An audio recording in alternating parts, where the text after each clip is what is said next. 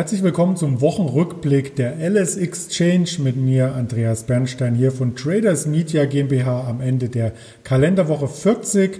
Wir hatten einen Monatswechsel, der volatile September ging zu Ende mit leichten Verlusten und der Oktober ist gestartet ebenfalls mit leichten Verlusten. Wir zeichnen das Ganze hier am Freitag auf und möchten natürlich auch im Nachgang der Aufzeichnung darauf verweisen, dass es dieses Format auf diversen Social Media Kanälen noch einmal zu sehen und zu hören gibt, also auf Instagram, Twitter, Facebook und natürlich auch als Podcast, Spotify, Deezer, Apple Podcast und so weiter sind wir hier präsent und würden uns sehr freuen, wenn es einen Daumen, ein Like oder was auch immer es auf den Plattformen gibt, gibt. Bewertungen natürlich sind auch immer willkommen und ein herzliches Dank auch an den Orkan von den Facebook-Tradern, die hier immer für Input und für die Streuung letzten Endes sorgen. Genug der Vorrede. Erst einmal Hallo nach Düsseldorf an den Daniel in dieser Woche. Ja, hallo Andreas. Happy Friday.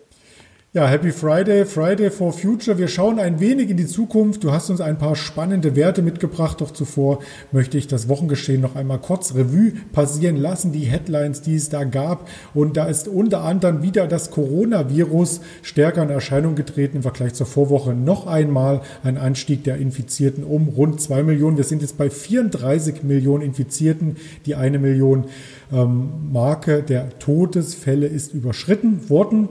Der Wahlkampf hat in den USA begonnen, begonnen richtig kontrovers mit einem TV-Duell was letzten Endes hier auch ähm, zu einem Schlagabtausch führte, der teilweise unter der Gürtellinie lag. Also da wurde, äh, wurde beleidigt, da wurde von Klauen gesprochen, halt die Klappe und so weiter. Das muss ich nicht alles im Detail wiedergeben. Hier gibt es auch auf jeden Fall noch einmal eine Fortsetzung. Die Wall Street indessen wartet auf ein weiteres Hilfspaket. Hier gab es noch keine ähm, letzten Endes Zustimmung zwischen Demokraten und dem Finanzminister aus den USA. Da gehen wir auch gleich noch einmal darauf ein. Und der DAX hat nach dem starken Montag hier letzten Endes schwächer reagiert, was uns dazu bringt, dass letzten Endes die Woche international so verlaufen ist, dass die Technologiewerte aufholen konnten. Hier bereits vor einer Woche am Freitag der Nasdaq mit einem Reversal. Das zog sich über die ganze Woche hin und es war der stärkste Index nach dem aktuellen Stand. Knapp 4% im Plus. Auch der Dow Jones konnte gut zulegen. Der DAX im Mittelfeld aktuell unter 12.600 Punkten, also leicht im Plus und insgesamt waren die Sorgenkinder die Weltwirtschaft ein Stück weit und mit ihr natürlich auch der Ölpreis WTI über 8% Prozent im Minus. Also da war schon richtig Bewegung vorhanden, ebenso wie letzten Endes im DAX, der ja schon vor einer Woche die Aufwärtstrendlinie gebrochen hat. Und nun kommt unser Händler von der LS Exchange ins Spiel, der Daniel, der uns das noch einmal erklären kann. Ja, ganz genau. Ähm, du hast das meiste ja schon mehr oder weniger erklärt. Ähm, wir haben die äh, die laufende Woche äh, etwas freundlicher ähm, gestartet, äh, sind jetzt heute am Freitag ein bisschen unter Druck. Äh, höchstwahrscheinlich durch die, ähm, durch die Neuigkeiten, dass äh, Trump und äh, die First Lady ähm, äh, Corona, an Corona erkrankt sind. Ähm, da ist natürlich der Markt jetzt nervös. Ähm, die Marktteilnehmer wissen ja, wie Trump äh, bis jetzt zu dem Virus stand. Er hat es ja immer sehr runtergespielt ähm, und da bleibt jetzt abzuwarten, äh, wie hart es ihn getroffen hat und wie er dann damit umgeht. Ähm, da gibt es dann bestimmt äh, zwei, drei verschiedene Szenarien und ähm, auf jeden Fall haben die Leute, äh, die Marktteilnehmer heute das Gas erstmal so ein bisschen, so ein bisschen rausgenommen und äh, hier und da ein paar Aktien verkauft, äh, sicherlich auch ein paar Gewinne mitgenommen und ähm, mögen sich eventuell den Rest des Tages äh, das Ganze von der Seitenlinie anschauen. Corona war also sozusagen auch in den USA ein Stichwort auf oberster Linie quasi. Also Trump, du sagtest es ja bereits, hat das Thema ein bisschen runtergespielt, hat es auch runterspielen müssen, wie er im Nachgang schon einmal äh, quasi zugegeben hatte, denn er wollte keine ähm, Panik oder etwas anderes schüren der Bevölkerung und hat es deswegen etwas zurückhaltend gewesen, was im Nachgang natürlich nicht die beste Politik war, wie man an den vielen Toten in den USA mit über 200.000 an der Zahl sieht. Blickt man nach Europa Europa zurück beim Thema Corona, so sind ja doch immer mehr Länder hier zu Risikogebieten erklärt worden. Also die Grafiken links ARD und rechts von RTL zeigen top aktuell auf, dass das Reisen in den Herbstferien im Grunde genommen äh, nur noch im eigenen Umkreis und vielleicht bis zur Nachbarstadt stattfinden sollte, oder? Ja, so sieht's aus. Also das, äh, so habe ich dieses Jahr auch gehalten. Ich habe äh, die Landesgrenzen, glaube ich, ich glaube an einem Tag nur verlassen ähm, ja, ist wahrscheinlich das Ratsamste und ähm, hat natürlich auch Auswirkungen auf die Wirtschaft. Ne? Das ist äh, nicht gut für den Handel. Ähm, Geschäftstermine können äh, physisch nicht, nicht stattfinden, sondern finden so statt, wie wir beide gerade äh, miteinander kommunizieren, über Skype oder über Zoom oder was auch immer es da gibt. Ähm, das sind sicherlich alles auch Wege, aber ähm, es gibt dann doch noch ein paar Hemmnisse, die äh, sich an der Wirtschaft ähm, durchaus bemerkbar machen. Das stimmt. Die Wirtschaft braucht hier sozusagen Hilfen und da ist natürlich der Staat gefragt und da wir gerade beim Thema USA sind, natürlich auch die US-Notenbank und der US-Staat, der hier weitere Hilfspakete plant. Vom ersten Hilfspaket sind noch nicht alle Billionen ausgeschöpft, liest man in den Medien. Da sind wohl noch um die 300 Milliarden offen, die zwar schon bewilligt, aber noch nicht in die richtigen Kanäle geleitet wurden. Und nun wird über ein weiteres Hilfspaket gesprochen und da gab es in dieser Woche schon starke Reaktionen an der Börse am Mittwoch als bekannt wurde, dass das weitere Hilfspaket hier noch vor der Wahl kommen könnte. In Höhe von über zwei Billionen US-Dollar hatte hier der US-Finanzminister die Anträge der verschiedenen Politiker auf dem Tisch. Das Ganze endete, weil nämlich äh, Nancy Pelosi hier den Call oder das Zimmer verlassen hatte letzten Endes. Man hat sich noch nicht geeinigt über eine Höhe. Da gibt es noch verschiedene ähm, Aussagen zwischen den Demokraten und den Republikanern. Die Demokraten möchten ein wenig mehr Geld vom Staat für die Wirtschaft ausgeben, auch für die Arbeitssuchenden. Die Arbeitsmarktdaten standen ja ebenfalls im Fokus in dieser Woche und äh, die Republikaner möchten etwas weniger in die Wirtschaft äh, stecken, weil sie denkt, dass die Wirtschaft schon auf einem ganz guten Weg bisher ist. Also das ist ein bestimmtes Thema, das könnte die Börse auch im Nachgang noch einmal beflügeln, wenn denn das Hilfspaket letzten Endes kommt. So viel zur Geopolitik. Wir haben natürlich in diesem Format auch immer ganz spannende Einzelaktien und eine Einzelaktie bzw. die Produkte kennt man hier vielleicht, weil man sie selber schon verarbeitet hat. Und da halte ich einfach mal ganz frech eine Grafik ins Bild und zwar ist die Rede von Beyond Meat. Du kannst uns dazu sicherlich ein paar Hintergrundinfos darstellen, Daniel. Ja, genau, das ist richtig. Ähm, du hast äh, eben schon den äh, Friday for Future angesprochen. Heute ist interessanterweise auch äh, Weltvegetariertag oder was Veganertag? Ich glaube Vegetariertag.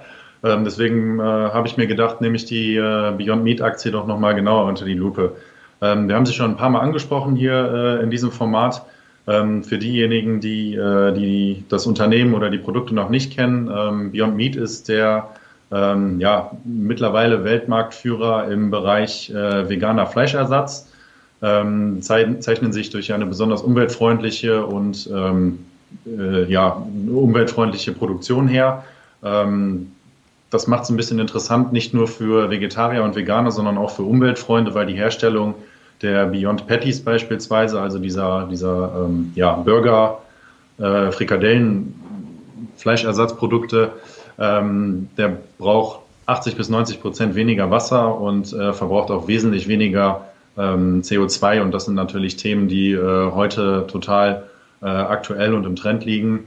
Ähm, Beyond Meat hat in den letzten Jahren, das Unternehmen ist ja noch nicht sonderlich alt, ähm, weitere Produkte auf den Markt gebracht. Neben den äh, Burger Patties, die es hier auch äh, in den Läden gibt, äh, gibt es in Amerika beispielsweise und auch in China Beyond Sausage, also eine Art Bratwurst. Ähm, es gibt äh, Hackbällchen, so kleine Meatballs. Ähm, es gibt ein, ein Value-Pack, wo äh, zehn Frikadellen äh, in einem äh, verarbeitet sind äh, zu einem günstigeren Preis, als es sogar die, der, die Tatsache ist für, ähm, für richtige Fleischprodukte. Ähm, Beyond Meat hat in den letzten Monaten äh, Partnerschaften in China ähm, bekannt gegeben. Dort hat man unter anderem äh, eine Online-Partnerschaft mit Alibaba ähm, erringen können. Und vergangene Woche kam noch die Nachricht, dass äh, Beyond Meat die Partnerschaft mit äh, Walmart ausgebaut hat. Sie sind äh, in weit über 2000 Walmart-Filialen in Amerika und Kanada ab demnächst äh, verfügbar. Vorher waren es, glaube ich, nur 800. Also haben auch dort die Präsenz weiter ausbauen können. Ähm, insgesamt beträgt der vegane Patty-Markt am, gemessen am weltweiten Fleischumsatz erst ein Prozent, aber hier liegen 30 Prozent des Umsatzes schon bei Beyond Meat. Also das unterstreicht nochmal die, äh, die Marktführerposition ähm, des Unternehmens. Ähm, genau, weitere Partnerschaften beziehungsweise ähm, ja, äh, Verbindungen gibt es äh, mit, mit großen Namen auch aus der Restaurantbranche. Das sind beispielsweise McDonald's, das sind Subway, das sind Starbucks in China, das ist Tim Hortons, das ist KFC, Dunkin' Donuts, Aber wie gesagt, auch auf der, äh, auf der Retail-Seite, es ist äh, der eben angesprochene Walmart. In Deutschland findet man die Patties bei Aldi, bei Lidl, bei Real habe ich sie schon gesehen. Weitere Läden sind Kroger und äh, wie gesagt schon Alibaba. Ähm, also Beyond Meat versucht hier wirklich den Markt mit den Produkten zu fluten, einiges dafür zu tun, dass die Produkte ähm, verfügbar sind. Sind sie mittlerweile in über 35 Ländern. Ähm, das möchte man mit Sicherheit ausbauen und ähm, ja, zunächst, äh, das sehen wir auch am Chart, ist die Corona-Krise der Aktie äh, ja nicht, nicht wirklich ähm, gut gekommen, ähm, ist im Tief äh, auf unter 50 Euro gefallen.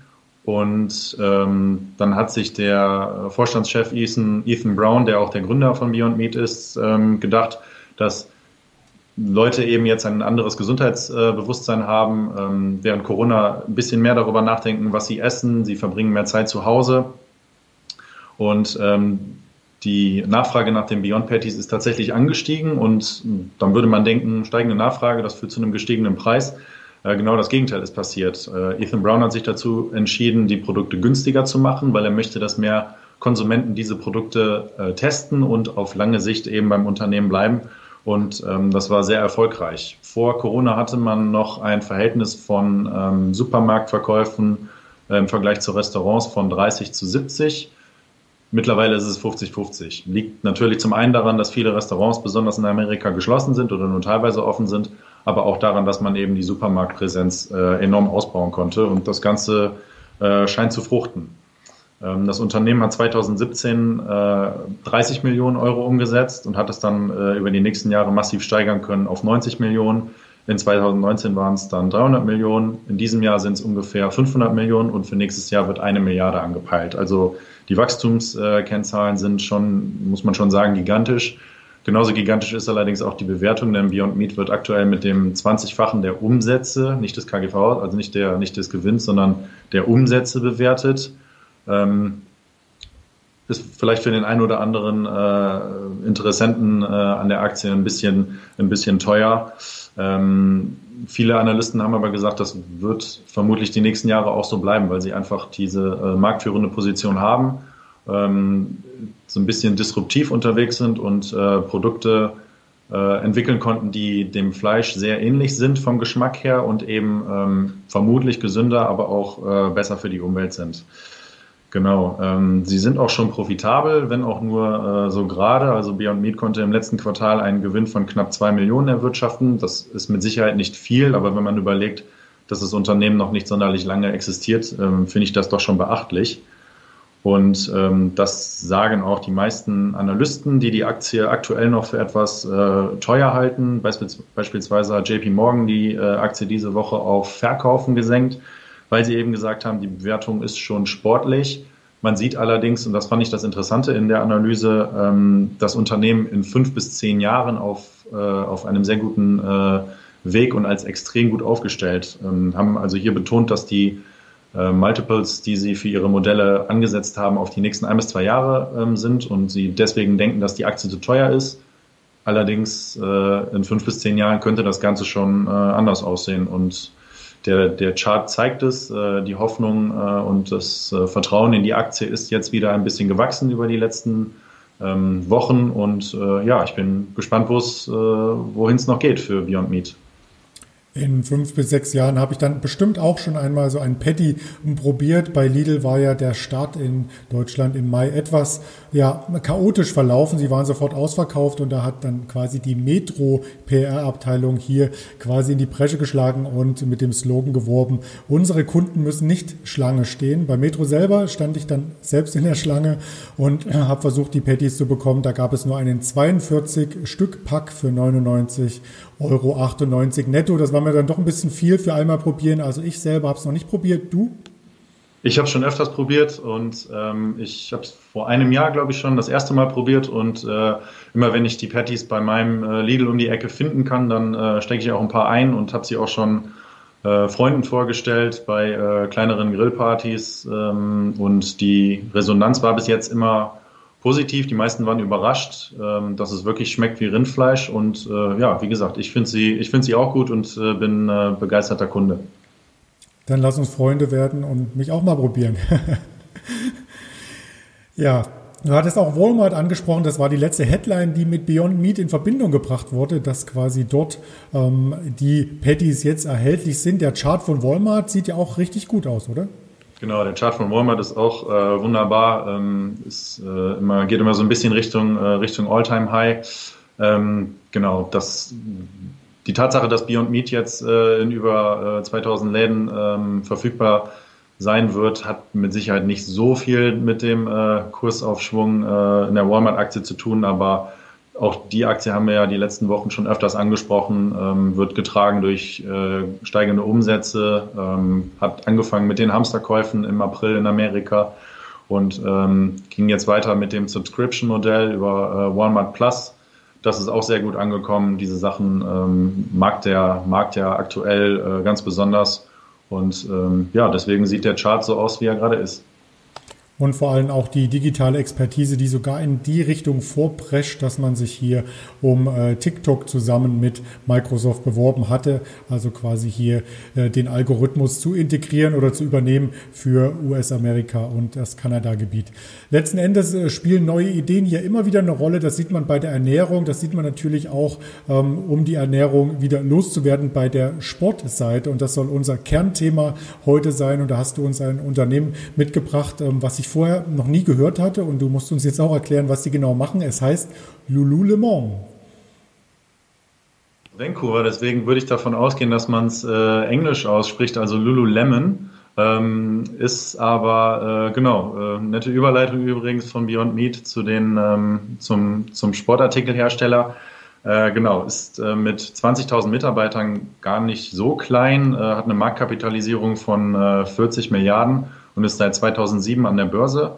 Ähm, ist sehr bekannt geworden durch äh, die Präsenz im Bereich der Yoga-Artikel. Also man hat ganz zu Beginn äh, Yoga-Hosen und äh, Yogamatten hergestellt und ist damit äh, bekannt geworden. Der ehemalige, ähm, also der Gründer, ehemaliger Vorstandschef auch, äh, Chip Wilson, hatte das Unternehmen äh, eben gegründet, äh, hatte damals selber ein Yoga-Studio und hat dann irgendwann angefangen, ähm, seine Yoga-Hosen, die dann später Lululemons genannt wurden, äh, in den eigenen Läden zu verkaufen und hat festgestellt, dass da ein sehr großes Interesse dran ähm, besteht. Und wenn man sich die Umsätze anschaut, dann ähm, ja, muss man sagen, hat er absolut recht gehabt.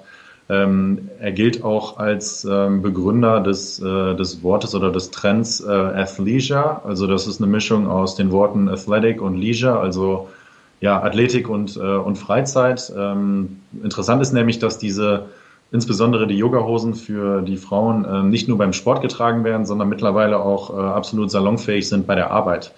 Und ähm, das spielt dem Unternehmen absolut in die Karten, weil man eben dann nicht nur noch im äh, Sportartikelbereich äh, unterwegs ist, sondern auch mit anderen äh, Kleidungsunternehmen äh, konkurriert. Die größten Konkurrenten in Nordamerika sind äh, Nike, Adidas und Under Armour. Ähm, es gibt aber auch andere Retailer, die gerade versuchen, in diesen Markt zu kommen, weil sie es eben für sich entdeckt haben. Äh, Lululemon hat eine Strategie äh, ausgerichtet für die nächsten drei Jahre, ähm, so für die, genau, für die kommenden drei Jahre bis 2023 und hat es äh, The Power of Three genannt. Da geht es unter anderem um Produktinnovation, um einen Omni-Gastkanal und um Marktexpansion. Ähm, Produktinnovation steht mehr oder weniger schon für sich. Ähm, aktuell macht man aber 80 Prozent des Umsatzes noch mit dem äh, Geschäft von weiblichen Kunden. Man möchte auch das Herrengeschäft ausbauen. Da gibt es zum Beispiel ähm, Pullis und Poloshirts oder Golfshirts äh, für Herren. Ähm, das möchte man auf jeden Fall forcieren und hier die Umsätze über die nächsten drei Jahre im Bereich der Herren verdoppeln. Ähm, dann arbeitet man an Personal Care und Körperpflegeprodukten, die sind auch schon auf dem Markt. Also es gibt beispielsweise äh, Lululemon Shampoo oder ähm, Cremes. Also hier stellt man dann nicht nur eine Konkurrenz zu äh, Nike und Adidas dar, sondern eventuell auch schon zu Bayersdorf. Ähm, das bleibt abzuwarten, wie erfolgreich das ist. Und 2022 möchte man ins Schuhbusiness einsteigen und da, äh, wie gesagt, auch wieder Nike und vor allem auch Under Armour ähm, Konkurrenz machen. Ähm, was ganz spannend ist, sind die äh, Online-Sales. Die möchte Lululemon nämlich auch bis 2023 verdoppeln. Und das ist ja der Bereich, wo die richtig dicken Margen sind. Ne? Weil du sparst ja halt den, den, den Mittelsmann, den, den, den Store, den, den Laden beispielsweise, ähm, Macy's oder was auch immer äh, es da noch in Nordamerika gibt. Und du kannst ähm, den Umsatz zu 100 Prozent einbehalten. Deswegen ähm, steht das ganz oben auf der Fahne. Ähm, was sie auch noch machen, äh, sie haben eine sehr äh, interessante Kundenbindung, denn sie bieten in ihren Läden, das sind auch mittlerweile über 200 Stück weltweit, ähm, morgens Yogakurse an. Also da werden einfach die Sachen beiseite geschoben und um 7 Uhr heißt es dann, äh, beginnt das Yoga. Das finde ich auch ähm, ziemlich spannend und äh, ziemlich clever auch für die, äh, für die Kundenbindung. Und genau wie die eben schon angesprochene Walmart und viele andere Unternehmen, äh, besonders aus dem Tech-Sektor, hat aber auch Lululemon jetzt ein Membership-Programm ins Leben gerufen, wo die Mitglieder 120 Dollar im Jahr bezahlen und auf diverse Produkte ähm, das Recht haben, sie vorab zu ähm, beziehen, ähm, aber auch Promos und Vergünstigungen bekommen. Und auch das ist sehr gut angekommen. Äh, der Chart spiegelt es ja wieder. Ähm, genau, und als letztes äh, ist die Marktexpansion äh, sehr interessant. Hier hat man äh, besonders in den letzten Jahren ähm, viele Läden in Europa und auch in Asien aufgebaut und äh, das China-Geschäft ähm, ist das, wovon man am meisten erwartet. Äh, hier erhofft man sich sogar in den nächsten drei Jahren eine Vervierfachung des Umsatzes.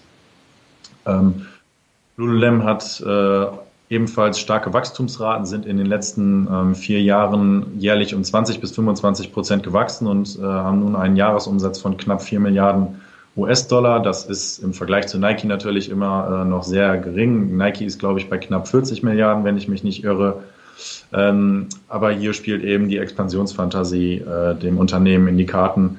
85 Prozent des Umsatzes sind aktuell noch in Nordamerika und ähm, wie gesagt, in China und Europa sollen die Umsätze stark gesteigert werden.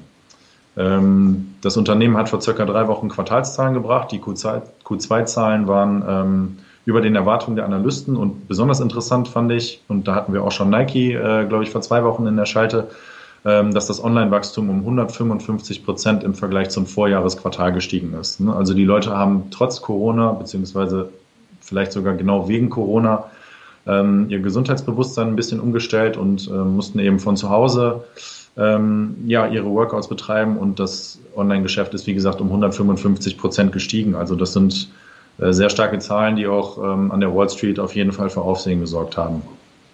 Ähm, das Online-Geschäft, da steckt so ein, äh, so ein Hebel halt hinter. Ne? Wenn du ähm, Bruttomargen im Laden von 40 Prozent hast, hast du im Online-Handel, wo der Mittelsmann eben fehlt, wahrscheinlich 75 oder 80 Prozent. Und die weist Lululemon halt auch aus. Sie haben die äh, mit Abstand höchsten Margen in, dem, äh, in der Peer Group. Und ähm, das sorgt eben auch für diese, äh, ja, für den, für die Bewegung in der Aktie. Ähm, aktuell verdienen sie äh, erst 5 Dollar. Wenn jetzt das KGV ausrechnet, dann äh, könnte einem schon schwindelig werden. Das liegt dann nämlich bei über 60. Ähm, allerdings wächst die Aktie ja auch äh, gemessen an den Umsätzen und die Earnings wachsen auch in den letzten Jahren zwischen 25 und 40 Prozent.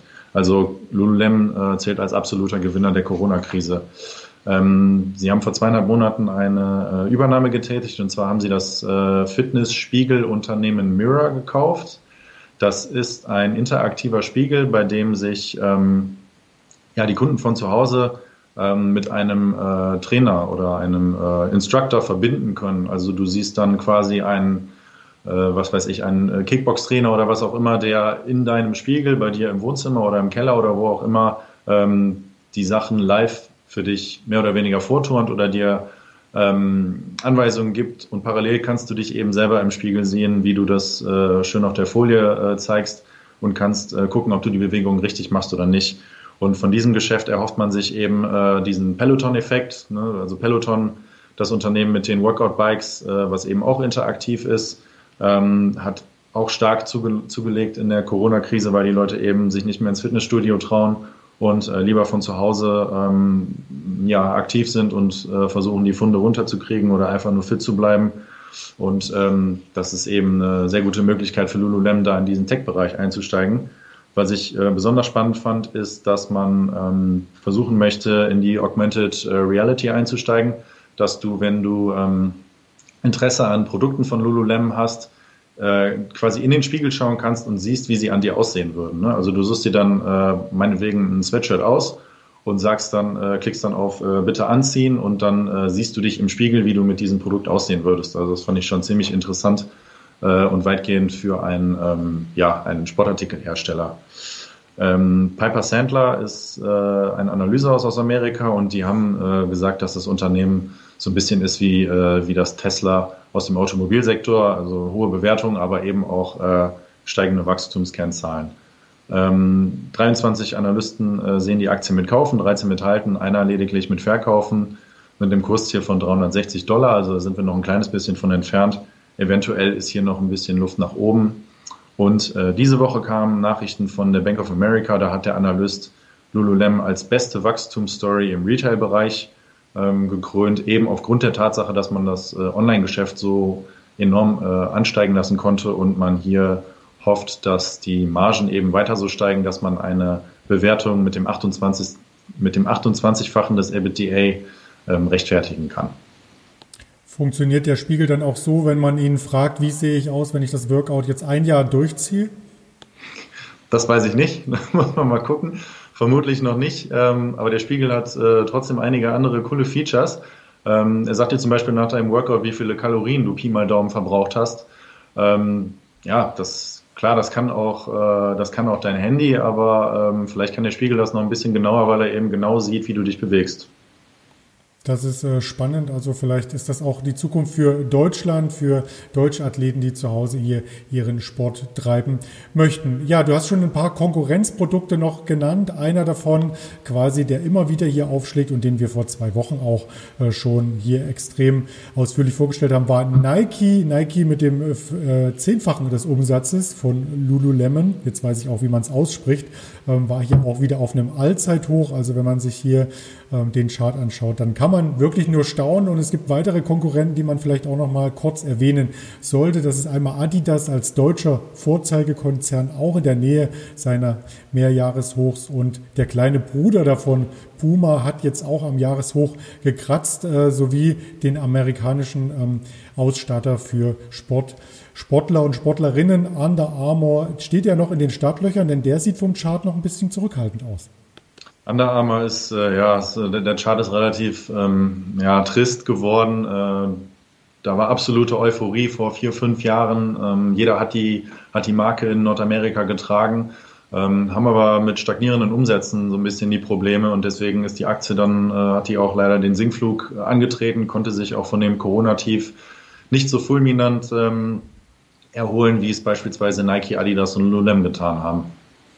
Ja, aber auch das wollten wir einfach mal hier noch mit hereinreichen, da natürlich auch immer so eine Sektorenanalyse ganz spannend ist. Den nächsten Wert und auch den letzten für diese Woche entscheidet, wir sind ja sehr ausführlich heute wieder dabei, ist ein Unternehmen, auch das kannte ich vorher nicht und die Rede ist hier von Canada Goose. Die Bilder sehen ein bisschen so aus, als ob du quasi das Model für die Kleidung warst. Danke, äh, du schmeichelst mir, ähm, aber leider hat es zum Model noch nicht gereicht bei mir. Ähm, ich versuche es mich da mit, äh, mit Aktien und dem Kapitalmarkt.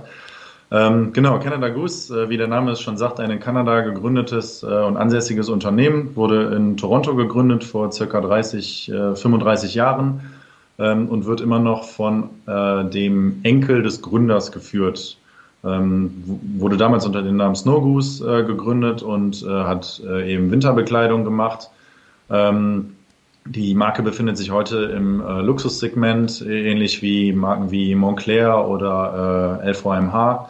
Ähm, versucht man sich hier eben im äh, Bereich der Parkas, die teilweise bis zu 1000 Dollar kosten können. Also da muss man schon ein bisschen tiefer in die äh, Tasche greifen. Ähm, angefangen hat das Unternehmen interessanterweise mit äh, der Ausstattung von Forschern, Polizisten und Rangern in äh, Kanada und den USA die an sehr kalten Orten gearbeitet haben, wie beispielsweise den Polarkreis oder in Alaska.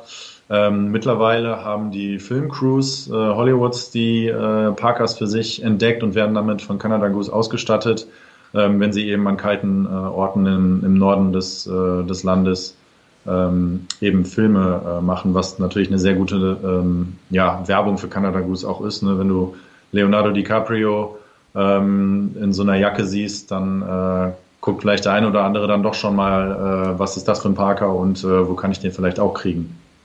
Ähm, die gesamte Kollektion, die gesamte Winterkollektion von Canada Goose trägt das Label Made in Canada. Also da ist man äh, sich treu geblieben. Hier hat man auch gesagt, dass man ähm, daran festhalten möchte. Ne? Man möchte nicht die ähm, Produktion nach China verlagern oder nach Bangladesch oder wo auch immer die ähm, Produktions- und Lohnkosten vielleicht nur ein Bruchteil dessen wären, äh, was sie in Kanada kosten und das kommt sehr gut bei den Leuten an. Also die Nordamerikaner besonders und aber auch die Europäer ähm, haben in Studien öfters gesagt, dass es ihnen sehr wichtig ist, dass die, äh, dass ihre Kleidung äh, zu fairen ähm, ja, Verhältnissen hergestellt werden und das ist eben mit dem Label Made in Canada, Made in Canada auf jeden Fall äh, gegeben. Ähm, 2013 ist die Private Equity Firma Bain Capital bei Canada Goose eingestiegen und hat 70 Prozent des Unternehmens gekauft für ähm, einen Bewertungspreis von 250 Millionen Dollar. 2017, also gerade mal vier Jahre später, kam dann der IPO mit einer Bewertung von knapp zwei Milliarden. Also hier hat Bain Capital äh, ein gutes Auge bewiesen, ähm, hat allerdings in den Jahren nach dem IPO äh, sämtliche Anteile an Canada Goose ähm, wieder, ja, wieder gegeben, also wieder verkauft. Ähm, das Geld aus dem äh, IPO-Erlös wurde dazu äh, genutzt, die eigenen Stores auszuweitern und die äh, Bekanntheit zu forcieren. Also beim IPO hatte man gerade mal zwei Läden weltweit. Mittlerweile sind es 20, die ähm, überwiegend zehn Stück davon sind in Nordamerika verteilt. Ähm, vier gibt es mittlerweile in China und einige andere gibt es mittlerweile auch in Europa. Und gerade letzte Woche haben sie bekannt gegeben, dass sie auch bei dir bald einen Store ähm, eröffnen wollen, auf dem ich meine, es war der Kudamm, ähm, soll im nächsten Jahr auch ein Canada Goose Store äh, gebaut werden. Im November schon, im November schon am Kurfürstendamm. Ich bin informiert. Dann wird, äh, kannst du dir für diesen Winter schon äh, einen warmen Parker kaufen. Mindestens. genau. Ähm, ja, aber neben der Wintermode verkauft man äh, seit einiger Zeit auch Sommerkleidung und, Regen, äh, und Regenkleidung und hat auch äh, ein Schuhunternehmen aus Kanada übernommen, um ähm, ja nicht nur eben Parkas zu verkaufen, wie du äh, auf der Folie und den Bildern äh, gezeigt hast, sondern eben auch noch andere Produkte, äh, Hemden, Pullis, was weiß ich. Genau, die Aktie ist nach dem IPO fulminant gestartet, hat sich ähm, in der Spitze, glaube ich, vervierfacht, hat aber danach auch wieder ordentlich, ähm, ja, ordentlich federn lassen müssen. Und da gibt es einige Gründe, die zu dem Abwärtstrend äh, geführt haben.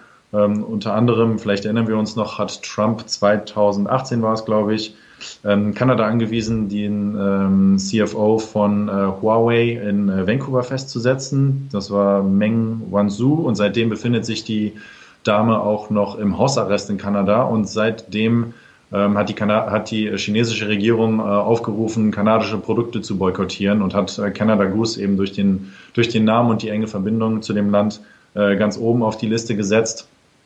Gab dann auch handfeste äh, Boykotts auf, äh, auf Internetseiten, ähm, wie ähm, ich glaube es war Baidu, wo die Jacken dann irgendwann nicht mehr gekauft werden konnten. Das hat äh, der Aktie ordentlich zugesetzt. Allerdings muss man sagen, dass ähm, ein Flagship-Store in äh, Shanghai eröffnet wurde und äh, am ersten Tag äh, der Eröffnung äh, lange Schlangen vor dem Laden waren. Also hundertprozentig ist der Boykott nicht bei der chinesischen Bevölkerung angekommen. Ähm, und warum das die Aktie so runtergezogen hat, ist eben allein der Tatsache geschuldet, dass man äh, sehr viel aus Investorensicht auf die Expansion nach Asien und China vor allem äh, gesetzt hat. Ähm, weitere Probleme waren die Unruhen in Hongkong. Das ist ja mittlerweile auch schon, glaube ich, anderthalb Jahre her, dass sie angefangen haben. Da waren die Läden eben geschlossen. Man konnte da keine äh, Umsätze generieren, hatte sie kurz vorher eröffnet und dann kamen die Unruhen. Ähm, die Leute in Hongkong haben dann eben nicht mehr wirklich konsumiert. Ähm, was auch immer ein Problem ist, der letzte Winter war beispielsweise relativ warm. Na, dann brauchst du keine Jacken kaufen, die dich bei minus 30, minus 40 Grad ähm, auch noch warm halten. Das ist dann einfach ähm, ja, obsolet und deswegen sind die Umsätze im letzten Winter auch nicht, äh, nicht sonderlich hoch gewesen. Corona hat natürlich dem Ganzen auch nochmal ähm, ja, so, so, so ein bisschen äh, wehgetan, ähm, weil insbesondere der Tourismus eingebrochen ist und ähm, die Produkte, die in äh, Kanada oder in den USA verkauft wurden, wurden sehr oft von chinesischen Touristen ähm, gekauft und dann wieder nach China mitgenommen. Äh, das ist natürlich auch ausgeblieben, weil es einfach keinen Tourismus äh, mehr gab. Ähm, die Aktie markierte bei 13 Euro ihr äh, Intraday High irgendwann, äh, Intraday Low im, irgendwann im, im März, hat sich aber seitdem äh, wieder mehr als verdoppelt und äh, ist die letzten Wochen auf einem äh, Aufwärtstrend. Und ähm, da habe ich dann noch eine weitere Folie mitgebracht.